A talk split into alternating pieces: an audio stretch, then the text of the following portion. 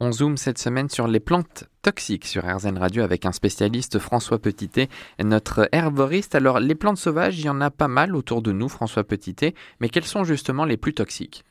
Alors chez nous, en France, une des plus toxiques, probablement, c'est euh, une plante qu'on appelle l'aconite. On va la trouver euh, en montagne, on va aussi la trouver beaucoup dans les jardins parce qu'elle est très jolie. Euh, Aconitum napellus ou Aconitum lycoctonum. Euh, L'acolitum napellus, elle s'appelle aussi euh, cap de moine, casque de Jupiter. Elle a une fleur d'un bleu euh, extrêmement prononcé qu'on peut définir comme un bleu acier, très joli. Et sa cousine, l'aconite lycoctonum, s'appelle Tulou. Elle été utilisée pour faire des pièges et pour tuer les loups. Et elle est euh, jaune. Euh, toutes euh, ces, plantes aconites appartiennent à une famille des renonculacées, famille où il y a beaucoup de plantes toxiques. On a connaît comme ça des, des, familles qui sont particulièrement douées pour fabriquer des plantes toxiques. Et la famille des renonculacées en est une. 2 à 4 grammes de racines sont mortelles chez l'homme.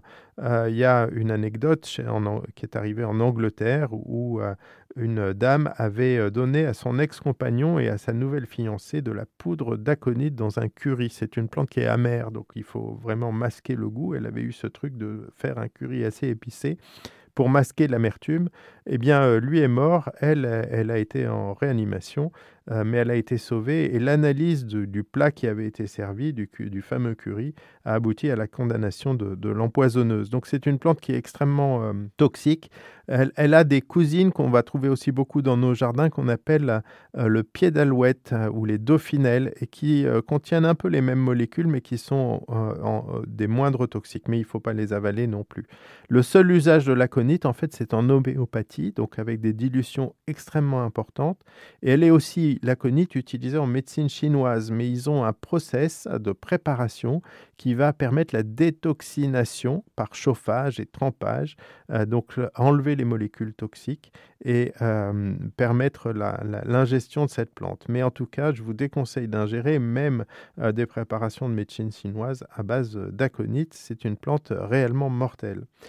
Euh, une autre plante qu'on trouve beaucoup chez nous s'appelle la belladone et elle a des cousines comme la jusquiame, le datura qui s'appelle d'ailleurs pomme du diable et puis une cousine tropicale qu'on trouve aussi euh, beaucoup euh, dans, nos jardineries parce que les, fleurs euh, ont une forme extrêmement élégante de grandes trompettes et sentent délicieusement bon, surtout le soir. C'est les brugmansia qui s'appellent euh, trompette des anges. Donc vous voyez, pomme du diable, trompette des anges, ça vous incite à la prudence. En fait, ce sont des plantes qui sont soporifiques, qui sont légèrement hallucinogènes, mais qui peuvent euh, bloquer la transmission nerveuse euh, qu'on appelle la transmission nerveuse cholinergique et entraîner un dessèchement des muqueuses, des pupilles dilatées et surtout une accélération cardiaque qui pourra être fatale.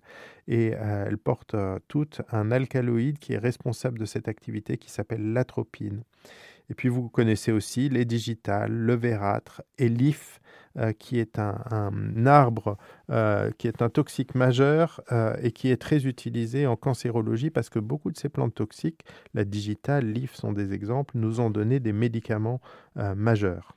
Un petit mot sur les plantes d'appartement, ça peut être un piège. Euh, il y a des plantes d'appartement comme les crotons qui ont par exemple une, sève qui est irritante. Et puis il y a des plantes euh, comme le Dieffenbachia qui est très répandu euh, dans nos appartements, mais qui, quand on le mâchouille, va donner une inflammation buccale et cutanée extrêmement importante. Et donc attention aux enfants avec toutes ces plantes qui peuvent les manger par erreur.